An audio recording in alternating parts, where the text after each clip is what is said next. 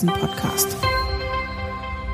Herzlich willkommen zu einer neuen Ausgabe des Commerzbank Devisen Podcasts. Mein Name ist Juna Park und mit mir ist der Leiter des Devisen Research Ulrich Leuchtmann. Hallo Uli. Hallo Juna. Ja, heute wollen wir uns mal die Schwellenländer anschauen.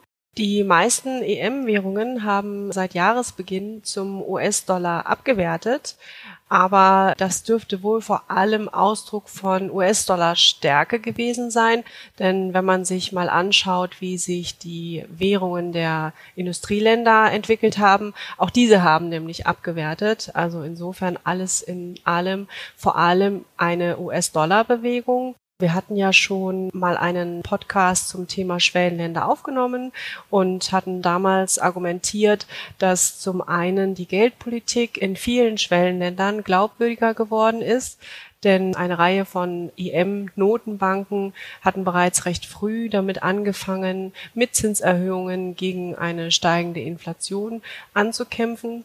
Und was sicherlich auch ein Punkt ist, sind verbesserte Fundamentaldaten. Ja, und jetzt ist ja einiges passiert in den letzten Quartalen. Zum einen natürlich die Corona-Pandemie, die war eine große Belastung für viele Schwellenländer. Der Konjunktureinbruch war beispiellos und ja, jetzt haben wir natürlich noch den Anstieg der Energiepreise gesehen wegen des Kriegs in der Ukraine. Ja, insgesamt sind das halt schon immer noch sehr schwierige Zeiten für Schwellenländer. Und ja, insofern äh, lohnt es sich, glaube ich, mal einen Blick darauf zu werfen und zu schauen, wie die Lage in den Schwellenländern eigentlich aktuell aussieht. Ja, genau. Also, wie du gesagt hast, dieser Corona-Einbruch, der war in den Schwellenländern genauso hoch wie in den entwickelten Industrienationen. Also, wenn man mal Schwellenländer mit einem sehr niedrigem Einkommen rausrechnet, bei denen war es ein bisschen geringer, aber bei den Schwellenländern ohne diese besonders armen Volkswirtschaften war es halt genauso dramatisch wie in den entwickelten Industrieländern bei uns oder in Nordamerika. Wir haben aber seitdem auch wieder eine Erholung gesehen. Also ähnlich stark auch oder eigentlich sogar stärker als in den Industrieländern, je nachdem, wie man es misst. Also wenn man vergleicht, wo ist das BIP heute in den Schwellenländern zu, wo war es vor Corona, also 2019, dann haben die sogar deutlich besser abgeschnitten als die Industrieländer. Jetzt muss man allerdings sagen, das ist ein bisschen unfairer Vergleich, weil die hatten halt auch vorher eine viel höhere Wachstumsrate und müssten jetzt drei Jahre nach 2019 sowieso höher sein. Also wenn man es danach misst, muss man sagen, die haben vielleicht so roundabout bestenfalls so gut abgeschnitten wie die Industrieländer, aber wie du sagst, der wesentliche Punkt ist halt, wir haben keinen Einbruch gesehen. Wir haben keinen EM-weiten Einbruch gesehen. Die Konjunkturerholung war okay. War jetzt nicht, würde ich sagen, ganz toll und fantastisch, aber die war okay, die nach Corona-Konjunkturerholung. Und deshalb haben wir halt auch von dieser Seite keinen Grund, dass wir jetzt besondere Schwäche dieser Währungen sehen. Und deshalb, wie du sagst, die haben sich gegenüber dem Dollar nicht gut geschlagen, aber halt auch nicht schlechter als die Währungen wie Euro oder Pfund oder sowas. Was man ja im Zusammenhang mit Schwellenländern in den letzten Jahren sehr häufig gehört hat, war ja diese sogenannte Jagd nach Rendite. Wir hatten ja eine sehr lange Phase, wo die realen Renditen in den Industrieländern sehr, sehr niedrig waren und Investoren nach attraktiven Anlagemöglichkeiten gesucht haben. Und insofern ist recht viel Kapital in die Schwellenländer geflossen. So, jetzt sind die Zinsen ja in der entwickelten Welt gestiegen und zwar mehr sogar, als wir uns, glaube ich, noch vor einem Jahr hätten vorstellen können. Und wahrscheinlich werden sie wohl noch ein Stück weit weiter steigen. Könnte das nicht doch irgendwann ein Problem für die Schwellenländer werden? Ja, das glaube ich schon. Also ich glaube, ab dieser Stelle müssen wir jetzt erstmal so ein bisschen unterscheiden zwischen den Schwellenländern, die Energie exportieren und den Schwellenländern, die Energie importieren. Weil die Schwellenländer, die Energie exportieren, die profitieren momentan natürlich sehr deutlich von diesen massiv gestiegenen Energiepreisen. Und das ist ein Sonderfall. Also nehmen wir die mal raus, weil man halt auch nicht weiß, wie das mit den Energiepreisen weitergeht. Die werden sicherlich nicht mehr in der Geschwindigkeit steigen. Die werden vielleicht zurückkommen, mehr oder weniger. Also das ist ein Sonderthema, was eigentlich ein Energiethema ist. Aber wenn wir jetzt mal dieses Thema Schwellenländer betrachten, ist es, glaube ich, ganz gut, sich auf die Schwellenländer Länder zu konzentrieren, die wie die entwickelten Industrieländer in der Summe Energie importieren. Weil die haben halt ähnliche Probleme wie wir und haben jetzt aber im Grunde ein neues Problem. Wir hatten immer in den vergangenen Jahren, so in den 2010er Jahren, äh, insbesondere durchgängig quasi den Fall, dass entwickelte Industrieländer Kapital exportiert haben. Und wie du sagtest, die Renditen waren in den entwickelten Industrieländern besonders niedrig. Also hier war mehr Kapital da durch die heimische Spartätigkeit, als hier sinnvoll investiert werden konnte. Und deshalb haben die Industrieländer Kapital exportiert und der andere Effekt war halt, dass hier die Renditen sehr niedrig waren. In den Schwellenländern, also jetzt die Schwellenländer, die Energie importieren, war die Situation halt immer anders. Die haben Kapital bezogen aus den Industrieländern, aber auch aus China. Die waren also Kapitalimporteur. Der Punkt ist halt, die waren der einzige Kapitalimporteur. Ja, und jetzt sind wir halt in einer Situation, in der auch die entwickelten Industrieländer Kapital importieren. Wir haben Leistungsbilanzdefizite in den Industrieländern insgesamt. Da gibt es Ausnahmen. Die USA haben ihre Leistungsbilanzposition verbessert, aber die meisten Länder haben sie deutlich verschlechtert. Und plötzlich importieren wir in den Industrieländern mehr Waren, als wir exportieren vielleicht nicht mehr Tonnen oder sowas, aber mehr Warenwert, weil die Energie halt so teuer ist.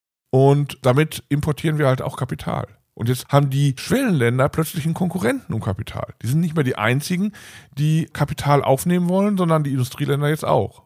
Und da ist halt dann relevant, wer ist attraktiver. Plötzlich müssen die konkurrieren um Kapital mit Industrieländern, mit Europa, mit Nordamerika, mit anderen Industrieländern. Und das ist natürlich eine neue Situation, die es schwieriger macht wir sehen hier ja in den Industrieländern steigende Renditen, auch wenn man das um Inflation bereinigt oder zumindest um Inflationserwartungen bereinigt, steigen hier die Renditen ja auch.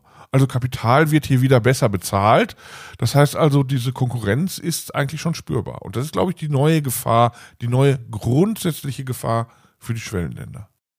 Ja, jetzt hast du also erwähnt, dass es mehr Konkurrenz gibt für die Schwellenländer, aber die Frage ist ja auch, wie sieht es eigentlich aus mit der Quelle sozusagen des Kapitals? Du hast ja schon China erwähnt. China ist ja in letzter Zeit sehr häufig in den Nachrichten, zum einen wegen der sehr strengen Zero-Covid-Politik und aber natürlich auch wegen des schwächeren Wachstums, was vielleicht auch teilweise durch diese Zero-Covid-Politik bedingt ist. Wie ist denn die Rolle Chinas zu sehen in den nächsten, ja, sagen wir mal, Jahren? Also werden sie nach wie vor als äh, Kapitalgeber zur Verfügung stehen?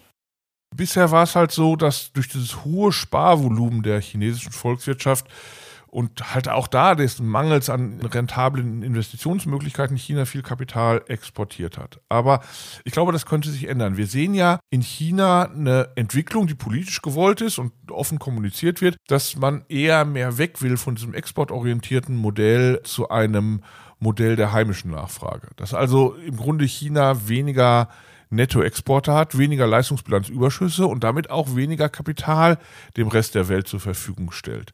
Das wird, glaube ich, nicht dramatisch und plötzlich geschehen, aber das ist so ein Prozess, der zumindest für die mittlere bis lange Frist in Aussicht stellt, dass aus China nicht mehr so viel Kapital in den Rest der Welt fließen könnte, wie das in den letzten Jahren der Fall war. Das ist in den Jahren nach Corona, in 2020, 2021 und auch in diesem Jahr so ein bisschen unterbrochen worden, weil China halt extrem viel exportiert hat, weil China halt all die Waren zur Verfügung gestellt hat, die wir so gerne im Lockdown und danach gekauft haben. Ne? Das berühmte Sofa, was jeder gekauft hat, als er im Lockdown auf seinem alten Sofa saß, das oder zumindest Teile dafür kommen halt zum großen Teil aus China.